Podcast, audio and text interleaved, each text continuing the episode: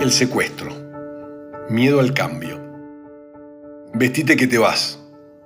Esas cuatro palabras me llenaron de angustia. Se supone que debería alegrarme, pero dejar este sótano es la situación más riesgosa que me toca vivir desde que estoy secuestrado.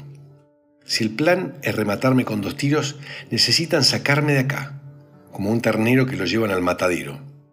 Es irónico que me sienta seguro en este lugar en el que estoy encerrado desde hace más de 10 días. Mejor les voy a pedir que me dejen tranquilo. Sé que suena raro, pero a las pocas horas de estar acá ya me había adaptado, como si toda mi vida hubiera sido así. La idea de que en cualquier momento pueden matarme va y viene. Igual, la capacidad de negación que todos tenemos me hace creer que eso no va a pasar, que es un escenario remoto, como si no estuviera secuestrado por una banda de delincuentes.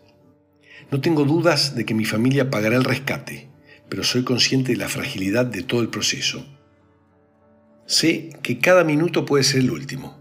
Me cuido de no mirar el agujero por donde me pasan la comida, no sea cosa que accidentalmente vea la cara de un secuestrador.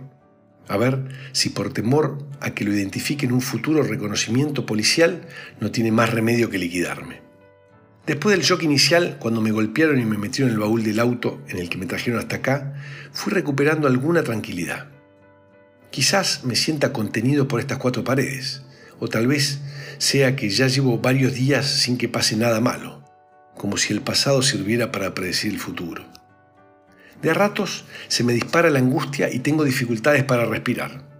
Pienso en algunas de las formas en que podrían matarme. Ahogarme llenando ese sótano con agua, rociar todo con nafta y prenderlo fuego, asfixiarme con algún gas tóxico, envenenarme la comida o simplemente sacarme de acá y pegarme dos tiros. Por suerte, después de un rato la desesperación afloja y me tranquilizo. No tengo más remedio que aceptar la realidad y esperar. Ponete la capucha y quédate sentado.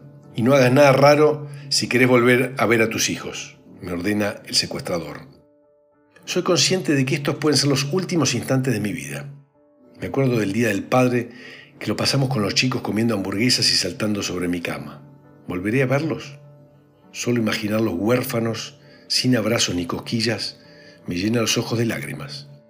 Sin quererlo, una parte de mi cabeza me desestabiliza. Esto es una trampa para que cooperes mansamente con tu propia ejecución. Pensa pronto una salida.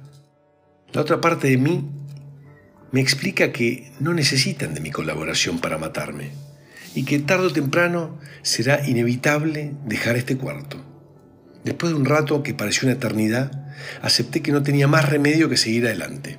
En breve sabría la verdad. Si era una trampa, tal vez pudiera escapar.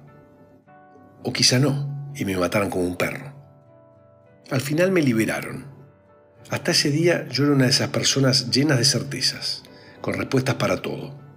A partir de entonces me di cuenta de que aferrarme a lo conocido podía ser muy peligroso. ¿Cómo era posible que me sintiera más seguro secuestrado en un cuarto que vistiéndome para irme?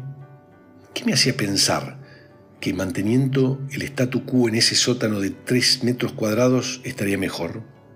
También pude ver que estirar situaciones por el miedo al cambio podía ser fatal. La vida fluye y nunca nos deja demasiado tiempo en un mismo lugar por más que queramos. Tardo o temprano tendremos que levantar campamento y adentrarnos en lo desconocido.